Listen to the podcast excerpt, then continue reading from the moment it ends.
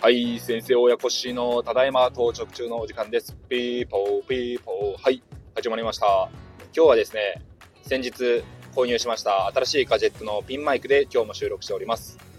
今日は不動産屋さんの社長とお話ししてきましたというのを収録したいんですが、最近足しげく、まあ、って言っても2、3回通っている不動産屋さんがありまして、そこの社長が60、いや70手前ぐらいの男性の社長なんですが、すごく熱意あって、熱男なガッツ溢れる男なんですね。で、なんでそんな風に私は感じるかというと、私も不動産屋さんの、というか業界の人間ではないので、不動産屋さんというのがいまいちわかりませんが、やっぱり、まあ、客付けの不動産屋さん、まあ、駅前とかにあって、えー、仲介してアパートとか住まいを斡旋して、そういう仲介手数料で成り立っている不動産屋さんもあれば、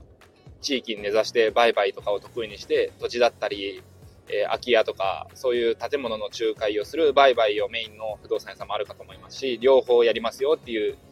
えー、不動産屋さんもあるかと思います。ましてや、まあ、フランチャイズでいろいろされてるところ、古いお家の買い取りされてるところはあるかと思うんですけど、まあ、やっぱり、仲介手数料をもらう。なんなら、アパートの管理を請け負って管理手数料をもらう。で、売買の、その売買時の手数料をもらって稼ぐとか、そういうところが、そのビジネスモデルになるのかなとは思ってるんですけど、今回、えー、お話に伺った不動産屋さん社長は、もうそれだけじゃなくて、あの、その先を見据えて何何事も物事を考えてらっしゃる方で、いや、すごいなと思うんですよ。何がすごいかって街づくりと、街おこしというか街づくりされていて、本当にその地域がどう発展したらいいのか、どうやったら発展するのか、でどのようにして人を呼び込んでくるかとか、そういうところを考えていらっしゃって、なんて言うんですかね、やっぱり自分たちの仕事をするのでやっぱり精一杯かと思うんですよ。例えば、仲介の話もらったら、エンドの方に物件を買ってもらう、売るっていうところで売り上げが立ったら、よし、OK みたいなところで仕事は終わるかと思うんですけど、そうじゃなくて、その先に、その地域、地元がどう活性化するか、どう活性化させていくかっていうことを考えていらっしゃる社長なんで、そこがすごいなと思います。なんというか、メタ認知ですよね、やっぱり。まあ、メタ認知っていうのは、認知していることを認知するみたいな言葉の定義なんですけど、いや、具体例を出すとですね、あの、私の医療の分野で申し訳ないんですけど、まあ、高血圧の血圧が高い患者さんがいるとして、血圧が高くなる原因としては、塩気の濃いえっ、ー、と、塩分の多い食事を食べてたりすると、高血圧の病気になることが多いんですけど、この地域、めっちゃ高血圧の患者さん多いなっていうことがあったとして、じゃあなんでこんなに高血圧になってしまうんだろうっていうところに着眼点を置くと、実は漁師町で皆さん刺身を食べるときに、地域柄すごく塩気の濃い、ちょっと特殊な醤油を使っているから、それを摂取する量が他の地域よりもやっぱり多くて、醤油の消費量からが多くて、えー、高血高血圧の患者さんが多い地域なんだよみたいな。そういう広い視点で俯瞰的に物事を考えたりするっていうのをメタ認知と最近まあよくトレンドのキーワードだったりするんですけどでその社長さんがどうやって街づくりしているかというと地主さんとのコネというかつながりが強くてで、まあ、地域の地元に夢タウンを誘致したりしかも当時ですね田んぼと畑しかない場所に、で、地主さんと、まあ、掛け合って、こんだけの土地をかき集めて、で、何を、じゃあ、事業として起こそうってなった時に、そういうショッピングモールを作れば、えー、働き手もその地域に住むことになりますし、なんなら物流とかで商品の仕入れだったり、運送業が発達して、で、そこに住む人が増えれば、学校が増えて、で、病院もできてというふうに、後でインフラができてくるという風な、そういうところで街、街づくりをされてきたみたいなんですね。で、なので、まあ、その場、まあ、それもビジネスとはいえ、そうやって、えっ、ー、と、街が大きくなっていくと、また土地の仲介のすることも増えると思いますし、建物を建てて建てたいんだとかそういうお客さんの話とかも出てくると思いますし、ゆくゆくの先々につながってくると思うんですけど、そんなことを考えながら仕事をされてるっていうのがすごいなって私思ったわけですよ。で、その社長さんは、やっぱり役人さん、もう本当お役所の公務員の上の方の本当トップの方とか、そういう方々とも仲いいですし、なんなら本人自身も、え、市議会議員として数年間政治の世界にもいらっしゃったみたいで、そういうところで、やっぱり、あの、街を変えていかんといけんと。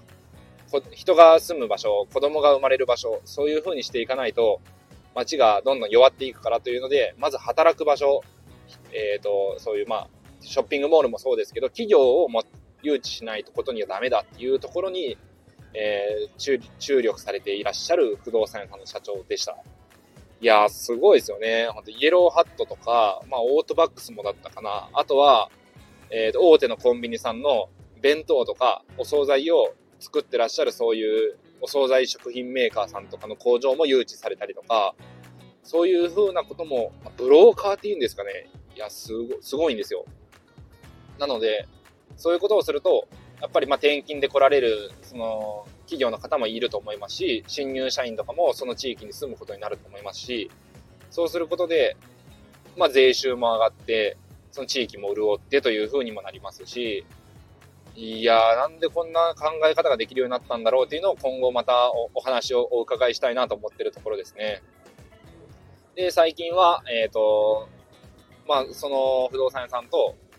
なんか地元の信頼がすごく厚くて、あの、ちょっとだけ古いアパートとかの管理もされてるんですけど、もうスタッフが少ないので、あんまり管理自体を請け負えないっていう話だったんですが、あの、地域の方々からの、もう相続でちょっと大変なんですっていう土地とか建物のやり取りとかも、あの、担う話が多いみたいで、今回も200坪ぐらいの、えー、土地の話がありまして、土地というか、まあ、古屋付きなんですが、15人相続人がいるみたいなんですよ。で、皆さんにその相続の、相続放棄というか、あの、この人に相続人として、えー、話進めて、え売り買いしていいですよみたいなそういうお手紙でのやり取りとかも、あのやってるみたいなんですよ。で、そういう本当に、ま、泥臭いって言ったらあれですけども、そういうこともされてて、で、街づくりもされてて、で、まだまだ、